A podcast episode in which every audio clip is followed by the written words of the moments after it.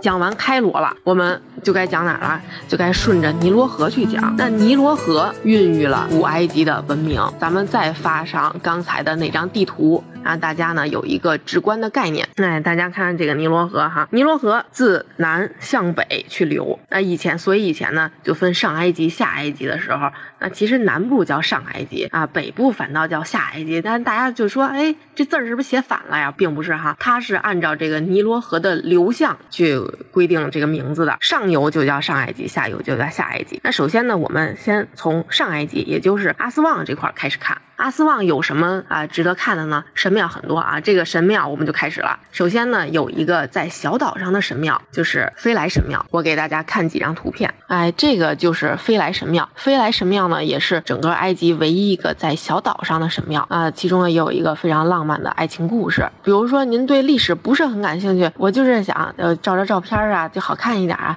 那也没有问题啊。这个是一张参考图，也能照得很文艺的样子。飞来神庙，我们会坐一个小船过去。飞来神庙这块呢，还有很多的猫，像土耳其也有很多猫，其实这块埃及也有很多猫。哎，这几个图片就是我们到了阿斯旺看到的第一个神庙——飞来神庙，然后也给给大家分享了几张图片，然后到时候到。大家说怎么拍照啊？怎么好看呀？啊，可以参考这些。那阿斯旺除了飞来神庙，比飞来神庙更有名的一个啊，在阿斯旺的再南边一点，大家有有想到是哪个神庙吗？啊，大家看这两张图片，就是阿布辛贝勒神庙。这位朋友说的很对啊，阿布辛贝勒神庙在历史上呢也是有非常重要的位置的。那大家看它这个大门这儿有。四个雕像，这个四个雕像分别是谁呢？都是拉美西斯二世，只不过是他不同时期的，那青年时期啊、壮年时期、少年时期、老年时期都是他自己。那全年呢有两个特殊时期，就是这个太阳啊正好能够照到他的眼睛上面。啊，转瞬即逝。如果您能赶到这个时候，那那就是非常幸运了。那如果说咱们平时的团赶不到太阳照到他眼睛上，那也不用觉得遗憾，因为这个建筑本身就很宏伟了。我们为什么要强调这个阿布辛贝勒神庙呢？因为啊，这个拉美西斯二世是埃及整个这个历史当中非常重要的一个法老，就有点相当于。啊，咱们中国秦始皇的地位，他在的时候，埃及是非常的呃繁荣、非常富强的这么一个状态。那这个阿布辛贝勒神庙里面是什么样子呢？也给大家看一看啊。这还有一个图片啊，就很有意思。我们老说啊，是不是我们的父母才拿着这个围巾、拿着丝巾去照相？那其实呢，就是我们身边有些朋友，他也是会这样照相的。其实也很有意思啊，毫无违和感的这种感觉。除了这个阿布辛贝勒神庙，我们还能看到什么呢？那我们呢，就是要坐着这个。游船，坐着游船从阿斯旺顺着尼罗河流向的这个方向，也就是往北的方向一直走，那你就可以看到这个尼罗河两岸的一些神庙，比如说什么呀？有埃德福神庙、科翁坡神庙，这个都是坐游轮的时候。我们会看到的，一般呢，就是跟团游的这种行程中啊，会有三晚的游轮。这三晚游轮呢，都是在咱们这条尼罗河上去行驶，晚上停船，白天开船，也不累，很舒服。那我们顺着这个河的走向走，那我们就到哪儿了呢？除了看完科翁坡神庙两岸的神庙，科翁坡、埃德福神庙，我们就到了卢克索。卢克索是一个非常重要的一个城市。有这么一句话就说哈，如果您没有去过卢克索，就相当于没有去过埃及。那我们看看卢克所有什么重要的神庙啊？比如说帝王谷。帝王谷呢，也有人管它叫国王谷，这个性质就类似于咱们中国的这个明十三陵，里面呢就是一些帝王的陵墓。在国王谷的旁边不远处就是女王神庙。除了女王神庙之外，卢克索还有什么神庙啊？像卢克索这块呢，还有卡尔纳克神庙，也是埃及最大的一个神庙，很壮观，哎，也是很适合拍照啊。就如果说您喜欢摄影，那来埃及绝对没有问题。如果说您喜欢哎拍人物，就是拍拍我自己，那也可以照出很文艺的感觉。像这张图片，卡尔纳克神庙已经照出星芒来了啊！一定要带好相机。还有卢克索神庙啊，很多神庙都集中在卢克索这块，一定要去这个地方。一般呢，我们就是合影的时候都会在女王神庙这块。然后大家看帝王谷神庙里边是什么样，都有非常精美的壁画。如果您想知道说这个壁画到底是什么含义，这壁画上画的这个小人啊，代表的是什么神，那一定要找这种导游素质非常高、非常懂历史的这种导游，他才能给您讲解出背后的一些东西。要不然呢，您可能会觉得有一些审美疲劳。尤其像刚刚有朋友说那个埃及适不适合自由行，其实这也是一方面的问题啊。因为埃及啊，如果说没有一个导游给您挨个讲这些壁画啊、雕刻呀，把整个神给您呃捋出一个体系来，那您看的时候可能会觉得，哎，这个神庙也是石柱，那个神庙也是石柱，怎么感觉差不多，就有点审美疲劳。所以呢，一定要选择一个好的导游。卢克索有很多重要神庙，那方尖碑为什么没有去？方尖碑呢，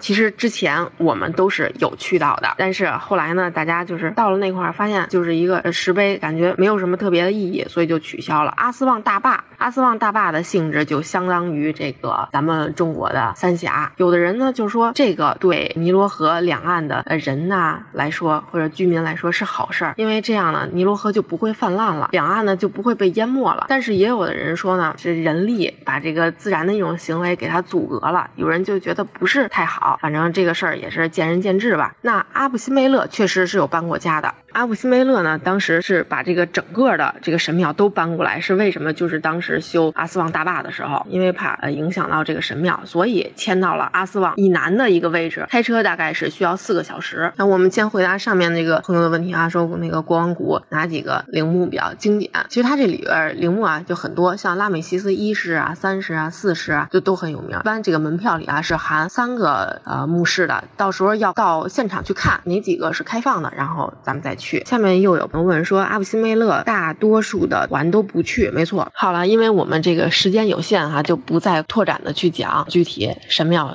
的一些故事了。让我们呢轻松一点儿，有一个地方哎非常有意思，就是过伊斯纳水闸的时候，给大家发一张图片啊，这个特别有意思。这个是伊斯纳水闸，伊斯纳水闸是在哪儿啊？其实是不到卢克索的位置，因为咱们从阿斯旺一直往北走。刚刚我们讲啊，卢克索很多很多神庙，再往前倒一倒，我们就到了这个水闸。那过水闸是怎么过呢？每次就这个水闸这儿只能过一艘船，所以呢，有时候我们需要等一下。那等的时候哎，就很有意思。就过水闸是怎么过？就是它这个水位下降，然后船就下去了。那你在啊过水闸同时，旁边呢就有好多的这个小船聚拢过来，他们就是当地的一些小商贩。他们一般是卖什么东西呢？就是卖一些围巾啊、桌布啊，哎，类似这样的啊手工的织品。那他们呢也非常有意思，因为咱们是在游轮上，就游轮的甲板上面啊，咱们比他们就会高很多。那他们怎么跟咱们这个卖东西啊？他们就把这个东西往船上一扔，扔哎，扔的非常准，就跟那个咱们中国那个张炳贵似的啊，一抓准，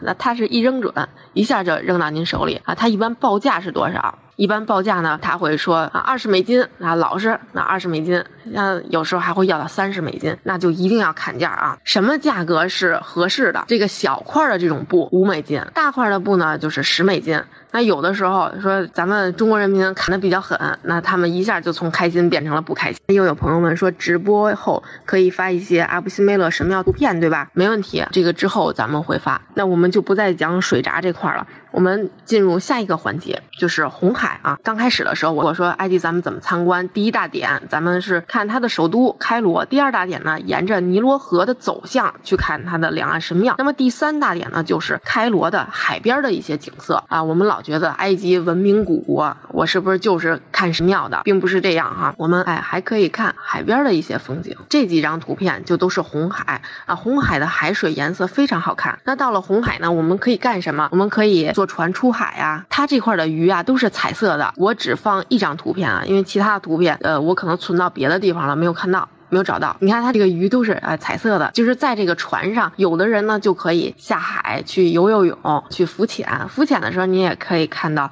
这个海底的珊瑚。然后有的人呢，比如说哎，我们年龄大一些的，就可以垂钓，这个放松放松，感受非常好。那红海这块儿，除了啊，我可以出海，还可以干什么呢？我们还可以参加一个冲沙的自费项目。因为为什么要把这个红海的这些项目都做成自费呢？并不是说为了节省成本啊，不是这样的。因为这个红海的酒店很好，酒店含三餐都是自助餐，而且呢，我们一般选择酒店都是有私属海滩的。比如说您不参加自费，哎，我就在酒店待个两个晚上，待个两天，哎，感受也特别好，而且也都有自己的游泳池。那如果觉得这个，那我想出去转一转，看看有没有什么其他好玩的，那您就可以这个冲沙。冲沙是什么样呢？就坐一个越野车，然后呢，到了一个沙丘上面，然后咱们自己啊往下滑。这个项目之后呢，还会去拜访贝都因的村落。一二月份没问题，二十多度是可以下海的啊。对，因为我们讲的是跟团游，我看有朋友就觉得啊团不好，并不是这样。其实我本人也是很崇尚自由行的那种人。比如说我要去欧洲啊，去南美啊，我都会选择自由行。但是呢，非洲这块我从来都没有自由行过，主要是呃一个是语言的问题，就是您要是只会讲英文的话，不会讲阿拉伯语，那么在埃及这块沟通还是有一些问题的，因为只有景区的人他是会讲英文的，像这个一般的老百姓啊，他们英语水平不是很高。那另外就是交通问题，交通这块也没有欧洲便利，那也不像南美似的说一个城市到另外一个城市啊坐飞机过去，所以呢还是非常建议您跟团的，省心省时省力。大家看这个呢，就是在冲沙的时候，我们还可以啊看星空，很漂亮啊，这都是红海这块。那红海的酒店是什么样的？给大家发几张图片，这些呢就是一些红海酒店的餐，红海的酒店果汁啊什么的都是包含的啊。我们再回到亚历山大这块，亚历山大呢可看的景点我们都是入内参观，尤其呢啊除了像灯塔呀，还有灯塔遗址啊，还有这个蒙塔扎花园以外，还有一个是很推荐的现代的一个建筑是亚历山大图书馆。那我们呢也是独家给他安排进去，可以入内参观，咱们看看埃及人民的图书馆是什么样的。嗯，埃及好玩的地方啊，基本上就是这样了。如果说还有什么更好玩玩的，如果您让我想一想的话，那我觉得这个卢克索刚才光说了神庙，其实还有一个项目啊也很有意思，热气球啊。我们都知道去土耳其坐热气球，其实埃及也是可以坐热气球的，而且我们看到的景色是不一样的。这个是补充一点。